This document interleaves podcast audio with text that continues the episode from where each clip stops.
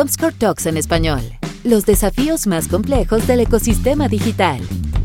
Bienvenidos a un nuevo episodio de Comscore Talks, los desafíos más complejos del ecosistema digital. En esta emisión hablaremos de Addressable TV y servicios OTT. Mi nombre es Alejandro Fosk, eh, soy Senior Vice President de Comscore Latinoamérica y hoy tendremos como invitados a, primero, Fernando Walda, director de empresas y ex gerente general de TV Más y Senior Vice President de Fox Latinoamérica. ¿Cómo estás, Fernando? Muy bien, Alejandro. Muchas gracias por la, por la invitación. Estamos muy contentos de estar aquí. Qué bueno. También está con nosotros en esta cabina virtual Christopher Niri, director comercial de Canal 13. ¿Cómo estás, Christopher? Hola, Alejandro, ¿cómo estás? Feliz de estar acá y, y nada, hablar de un tema entretenido y desafiante. No, gracias a ustedes. Gracias a ustedes por estar aquí. Estamos aprovechando las posibilidades que nos da esta pandemia de conectarnos virtualmente y de tocar temas interesantes, así que podemos entrar directamente en materia. En el primer episodio que tuvimos habló ya de los conceptos de Addressable TV y servicios OTT, pero creo que son conceptos que vale la pena describir con mayor detalle. Les voy a pedir a cada uno de ustedes que nos comenten un poco de los conceptos de Addressable y de OTT y cómo ustedes están trabajando con ambos. Fernando, si puedes partir. Addressable TV es, el uso, el manejo de, datos personales para poder segmentar y servir campañas en la televisión lineal. Información como, como la ubicación, el nivel de ingresos, etcétera. Básicamente hay dos, dos grandes formas de, servir la Addressable TV. Uno es por los set box, o sea, por las cajitas que tienen las, las operadoras de televisión paga, y otro es, son los Smart TV. Es el concepto de, de Addressable TV. Yo diría que en general es, es un concepto que está partiendo hace muy poco en Chile. Eh, se están haciendo algunos algunos primeros esbozos del manejo de esta tecnología y que obviamente tiene muchos desafíos. En, Estados Unidos ya es una realidad bien concreta. De hecho, los canales, un grupo grande de canales en Estados Unidos se juntó para, para poder unificar las reglas de, esta nueva forma de, hacer publicidad. Y, una publicidad que crece mucho. Es hoy día la que está creciendo más, más grande en Estados Unidos y se lleva aproximadamente el 15, el 20% de toda la inversión publicitaria de la televisión se la lleva el ADSL TV. Creo que es algo que hay que entender y que rápidamente nosotros deberíamos adoptar Perfecto.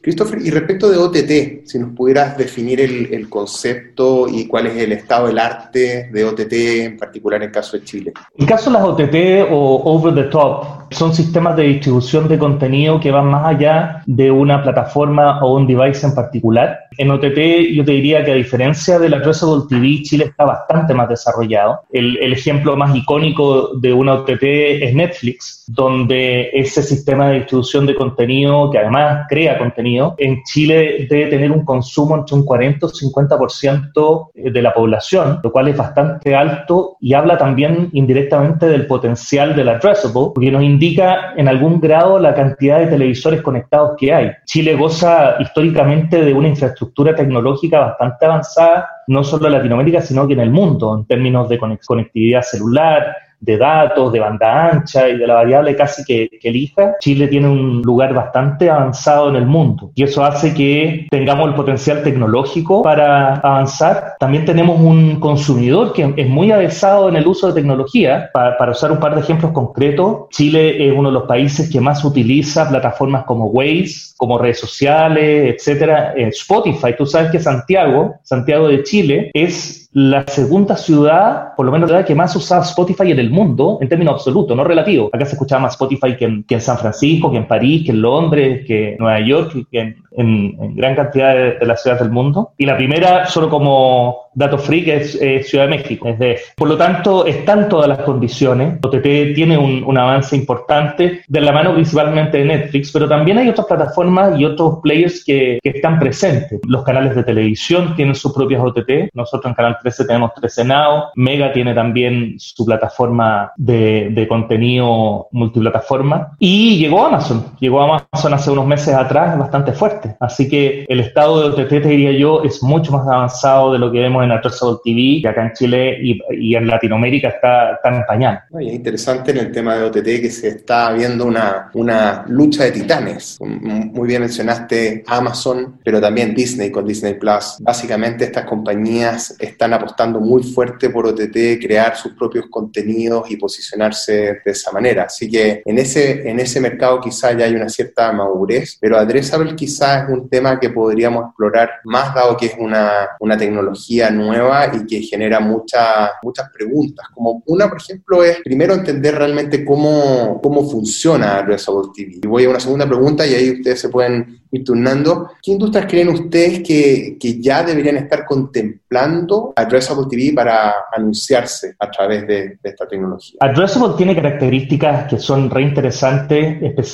especialmente para algunas industrias. Addressable al final es la capacidad de poder segmentar, como decía Fernando, mostrar una publicidad a un hogar y mostrar otra al hogar que está a tres cuadras o incluso al lado de, esa, casa. Y la verdad que con esa característica y, las variables de segmentación que se puedan implementar, las primeras que caen de cajón son las industrias que les sirven la segmentación geográfica, que es como el primer punto del, del addressable, del más básico, y todo lo que es retail puede hacer un uso adicional a la masividad reinteresante. Ofertas segmentadas por el barrio en que vives y además ofertas segmentadas en términos del tipo de consumo de cada hogar. Para mí, eh, retail es una industria que cae de cajón en, eh, el tema de traceable como primera industria. Y luego hay, otras más que, indirectamente pueden entrar en, en esa categoría. La banca, por ejemplo, cuando vas agregando distintas capas de segmentación, más allá de lo geográfico, se te empieza a abrir a muchos otros productos. Eh, la banca en términos de tipo de ingreso, tamaño familiar, la industria automotriz en términos de nuevo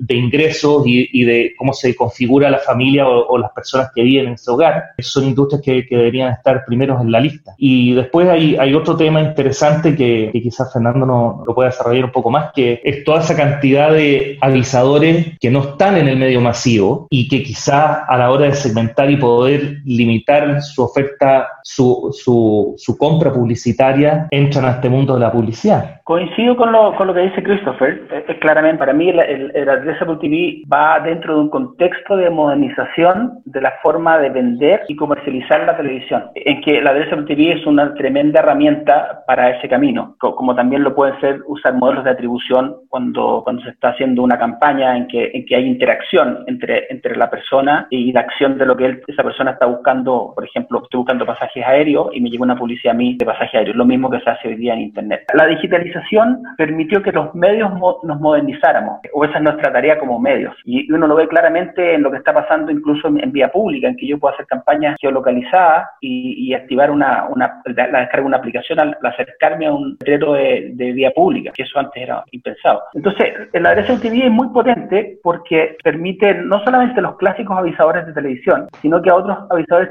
como bien decía Christopher, que son más pequeños, que están en el long tail, también hacer publicidad, que yo creo que ha sido uno de los éxitos que ha tenido la, la publicidad digital. La publicidad digital, su gran fortaleza parte de, de poder tomar esos cientos, millones de pequeños negocios que, en su momento hicieron publicidad en Publicidad, que Publicidad era el medio más grande que había en cada país, por lejos, y, transformarlo y tomarlo porque esas personas se fueron al buscar esa interacción de búsqueda, salieron de la, guía telefónica y pasaron a digital. Entonces, es una tremenda oportunidad el, buscar dónde las personas están y dónde están buscando, y así partieron los medios digitales muy fuertes. Y en el caso de la televisión, permite eso. Si, si nosotros le empezamos a agregar como capas de sofisticación, es decir, por ejemplo, la posibilidad de una autocompra, eso sería factible, porque claramente con el sistema actual que tienen los canales de, atención al mercado, en que está pensado en grandes clientes, no es, no es factible el, el Addressable TV para el long tail, pero sin duda que es muy interesante. Creo que es algo que hay que trabajarlo y, dar el siguiente paso. Ahora, hay desafíos,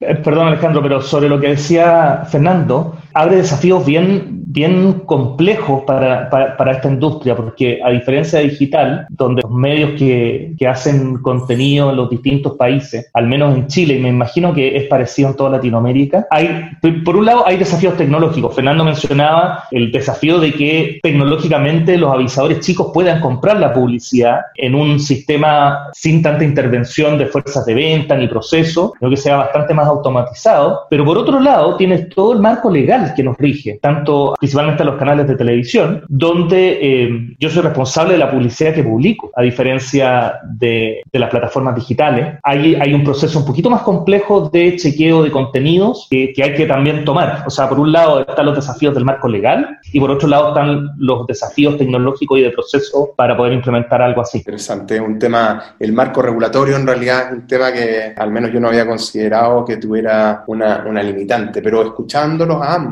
uno no puede no eh, asociar a lo que vivimos en digital. Nosotros venimos de la industria digital todos y hablar del long tail, hablar de compra programática, eh, de una forma de una compra directa y poder realmente cumplir con una propuesta de valor de llegar realmente a la identificación del individuo, es realmente como una vuelta atrás, ¿no? O sea, em, venimos de lo digital y vamos a conversar de lo analógico, eh, y es algo que definitivamente le da aún más validez al medio, al medio de televisión. Decíamos, puede ser realmente el primer paso de una fusión entre lo que es televisión y digital, ¿cómo, cómo lo ven ustedes? Bueno, eh, en mi opinión, la televisión y otros medios ya son digitales. Lo que pasa es que muchos de los que estamos en el, medio no nos damos cuenta y la manera en que tenemos que enfrentar es totalmente distinta. Por ejemplo, siempre me fácil mirarlo con, con lo del vecino, ¿no?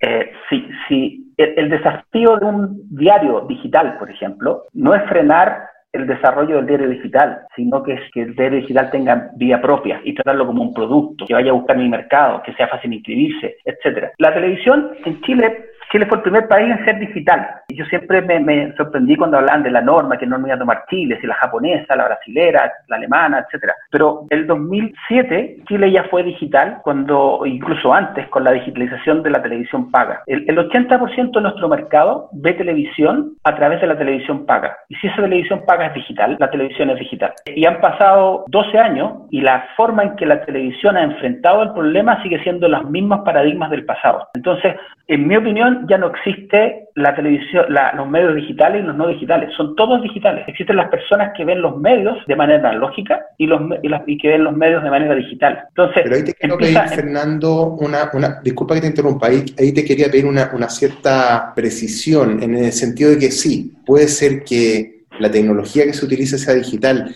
pero las métricas, la forma de planificar, ¿cómo ves tú eh, eso que finalmente es lo que define de alguna manera esta diferencia entre analógico y digital? Yo creo que las métricas, o sea, primero, yo creo, en mi opinión, que, que las métricas no son lo que definen si es digital o no es digital. En el caso de la televisión, para mí, mi definición personal de digital, como yo lo veo, significa que tenga, la, tenga mayor ancho de banda y por lo tanto la calidad de mis contenidos puedan ser mucho mayores, ya sea en, en, puedo ver contenidos HD, 4K, con Dolby, con Dolby, con, un audio increíble. Y tiene que ver, eso por una parte, y tiene que ver con la, la, posibilidad de hacer doble vía, es decir, que me llegue a mí la información y yo devolverlo. Entonces, esa es para mí mi definición de televisión digital. Y eso está disponible en Chile desde hace 12 años. Eh, entonces, el cómo lo midamos es una cosa muy importante lo que tú estás diciendo, porque ahí es una de nuestras grandes debilidades como país, el cómo estamos midiendo. Estamos midiendo hoy día la televisión con una excelente forma de medir, pero que es muy antigua, que no se ha hecho cargo de todas las cosas nuevas que aparecieron. También acordémonos hace algunos años cuando estábamos en todo el tema pure digital, que los digitales tratábamos de compararnos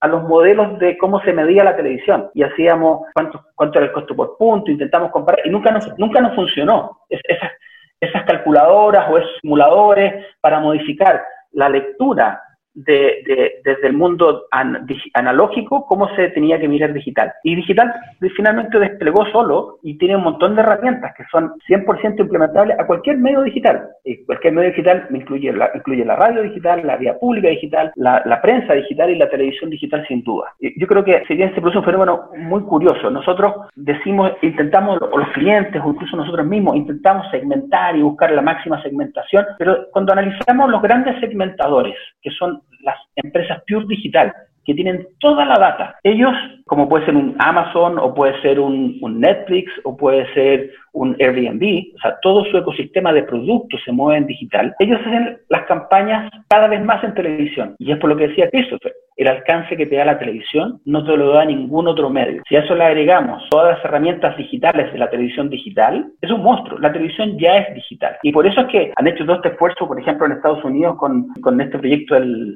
OAR, que, que, es, tener una base abierta de addressability, donde se juntaron todos los canales para buscar definir de manera, eh, todos entendieran las mismas cosas por cada uno de los conceptos y, y cómo se va a medir y cómo se mide, porque muchas, hay muchas iniciativas dando vueltas. Entonces yo creo que eso es muy importante y es parte de lo que a nosotros nos falta, es, compartir una visión conjunta de industria y desarrollar esa visión conjunta de, conjunta de industria. Porque hoy día, por ejemplo, como decía, esto es pure digital, en países como Estados Unidos o Europa, el 20% de la inversión en televisión es de esos pure digital Y eso es porque tienen la respuesta, es decir, la herramienta de medición son ellos mismos. Entonces, no es porque no funcione, funciona y ellos lo ven. Obviamente no le cuentan a nadie porque no quieren entregar la información a la competencia. Pero, pero eso es lo interesante. Ese es el valor de la medición. Es el valor de tener información del mercado. Y si en ese sentido, eh, para hacerte pregunta a ti, Christopher, si en ese sentido ya vemos que está la televisión digital y que Addressable en Estados Unidos ya representa dos dígitos en términos de inversión. ¿Qué, pasa en, Latinoamérica? ¿Por qué es casi inexistente? ¿Qué, a, qué, ¿A qué crees tú que se deba y qué es lo que falta? Mira, em, yo creo que, por lo menos en Chile, voy a hablar de, la experiencia acá, si bien, como dice Fernando, llevamos 12 años de, televisión digital en esa definición, hay, hay dos grandes desafíos que tiene Chile en particular con el addressability. Uno es el tema el tema de una solución tecnológica es necesaria. Eh, yo sé que hay distintas investigaciones y avances en la industria que todavía no, no ven la luz. Por un lado, como decía, está el sistema a través de los set-top box, donde algunos cable operadores han avanzado en ese sentido, pero todavía están pañales y, y, y le falta. Y hay otras alternativas a través de, tecnologías digitales que no dependen del set-top box, que yo creo que es un camino interesante, porque al final del día ir a través del set-top box te limita al alcance que tenga el cable operador. Y, y hay varios cable operadores en Chile y ninguno tiene una dominancia como lo era en el pasado tan grande. Entonces siempre llegas al punto y, voy al, al segundo desafío, donde necesitas un alcance relevante para implementar una solución de este tipo en Chile. Y la segunda, la segunda limitación es el tamaño del país. Nosotros a veces nos olvidamos, pero estamos en un país recontra chico. Entonces, el Addressable TV, que tiene esta gracia de segmentar, necesita cierto, ciertos tamaños mínimos para funcionar. Y ahí es donde se necesita encontrar una solución que vaya más allá de un cable operador en particular. Y como decía Fernando, quizás encontrar algún acuerdo de industria, de estándares o, de cómo llegar hasta alcance más grande. Si yo me pongo a, a ofrecer addressability en una ciudad de regiones chica, la verdad que económicamente no es viable. Y, más encima con un porcentaje de la cobertura limitada y con un player entre medio y con varios players entre medio. Hay varios desafíos de estructura de negocio que hay que ir de, dilucidando y viendo qué tecnología es la que más nos acomoda para que haya un modelo de negocio, porque sin modelo de negocio esta cosa no vuela. A nivel, a nivel de tecnología yo creo que no, no va a ser el, el issue eh, yo creo que el tema es generar las audiencias o poner a disposición las audiencias para que efectivamente eh, logres llegar al, long tail eh, y se pueda hacer que incluso en, lugares más pequeños y remotos, si lo quieres ver de alguna manera, eso, ese modelo de negocio funcione. ¿Qué es lo que vemos hoy día con digital? Claramente no hay una restricción geográfica hoy y es tremendamente masivo, pero un poco la, la idea que dos plantean respecto de que la industria toda llegue a ciertos consensos respecto de estándares, respecto de subirse, digamos, a, esta, a esta nueva forma de, llegar al consumidor y llegar al long tail es algo tremendamente necesario. ¿Definirían ustedes eso como el principal reto o, o, creen ustedes que hay otros retos como para poder llegar a que Addressable TV sea rentable y se pueda llevar digamos, a cabo? Para mí, para mí el, el principal reto eh, como tú lo mencionaste, es que A, B o C tecnología se, implemente, que yo coincido contigo, es un tema de tiempo, no es un tema de tecnología eh, y, de otros factores, y que hay un modelo de negocio virtuoso. Yo creo que eso es una clave importante para el desarrollo de, cualquier industria. Si no llegamos a ver un modelo de negocio virtuoso para las partes, eh, va a ser muy difícil desarrollar cualquier industria y en específico el Addressable TV. Ahora, si, bien es cierto, el, el Addressable TV es relativamente nuevo,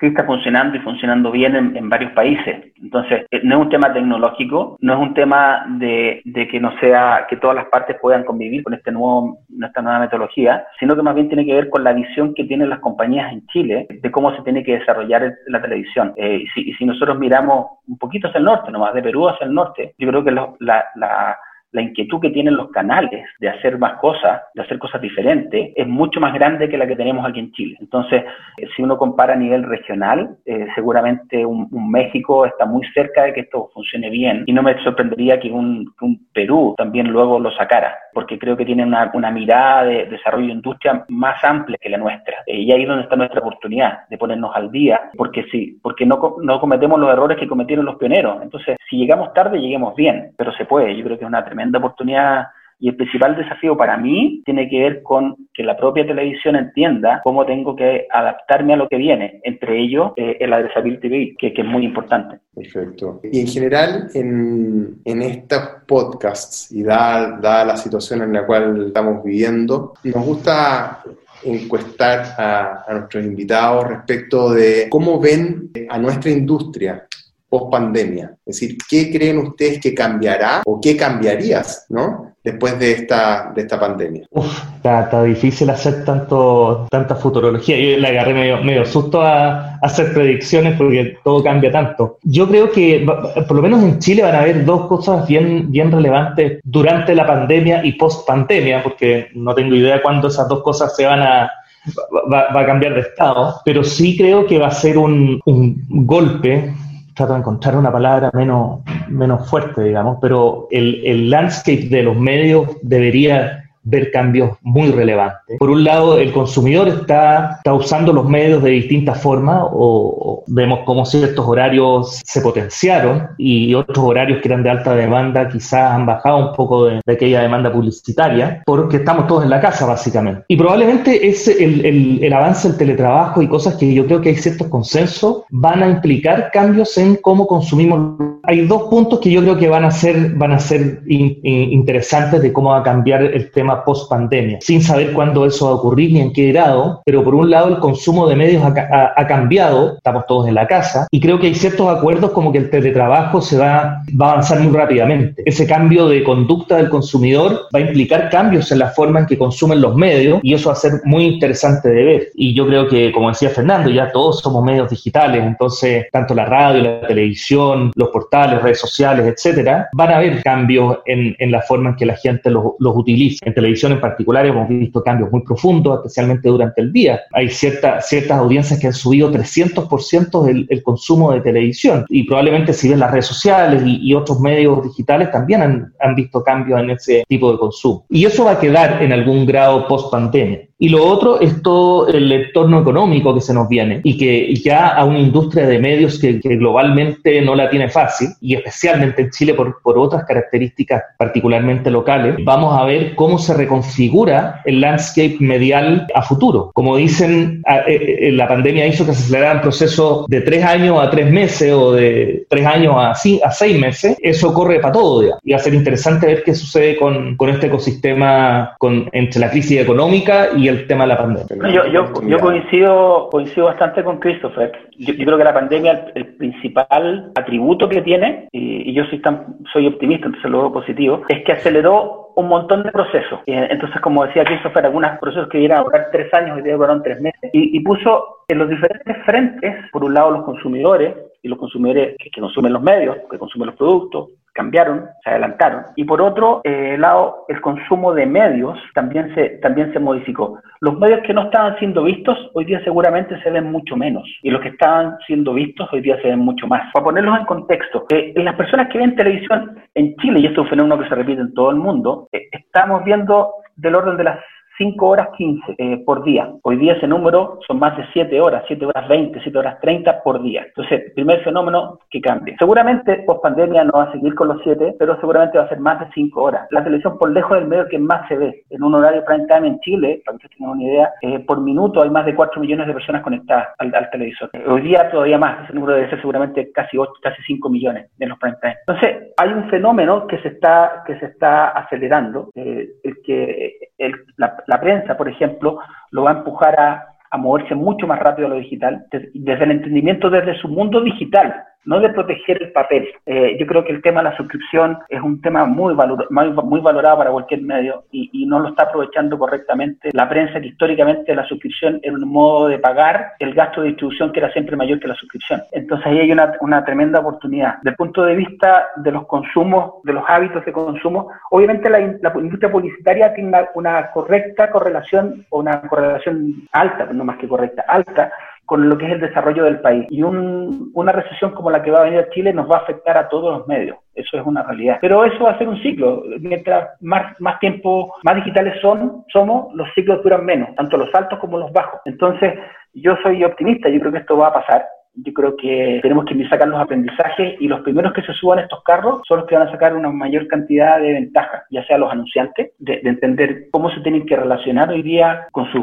usuarios, con, sus demandantes de productos. Y, hay un tema que de repente se deja de lado. La, pequeñez de los indicadores nos deja, de, nos deja de ver el bosque. Está demostrado por diferentes caminos que el 74-75% de la decisión de compra se hace por la marca y el otro 25% se hace por el tema coyuntural del momento, la promoción, dónde estoy parado, etcétera. Después, la acción de construir la marca es una acción que, que se va sumando a la acción de hoy día, que es un 12% de lo que impacta en mi marca, en lo que hago yo hoy, y el 88% es lo que hice en el pasado. Entonces, esos puntos de contacto, ¿cómo los desarrollé con mi cliente? Obviamente el producto es súper importante y es parte de los puntos de contacto que hacen que uno siga repitiendo la compra del servicio o del producto. Si no hay una buena experiencia, claramente eso no va a funcionar por muy, por muy buen marketing que exista. Y yo sigo pensando que ese es el camino, que la gente entienda cómo se tienen que gastar las balas, que en, mi parecer muchas veces no se consideran todos estos factores y el corto plazo de Chile particularmente juega en contra del largo plazo de las marcas. Muy interesante, ¿eh? realmente yo siento al menos personalmente que adicional a lo que ustedes han, mencionado, que, y lo dijo Christopher antes, es decir, es muy difícil hoy, con lo que nos ha tocado vivir en Chile en particular, en octubre y ahora, hacer vaticinios. Claramente nos ha tocado a nuestra generación vivir cosas que no, no vivieron las generaciones anteriores. Y yo creo que en ese sentido, esta pandemia que estamos viendo es una, yo diría, una nueva oportunidad para los medios tradicionales, porque efectivamente los medios estaban tremendamente amenazados por los jugadores pure digital. Y efectivamente, cuando la gente está en la casa ansiosa de escuchar noticias, porque efectivamente es lo que logra aumentar o disminuir el grado de,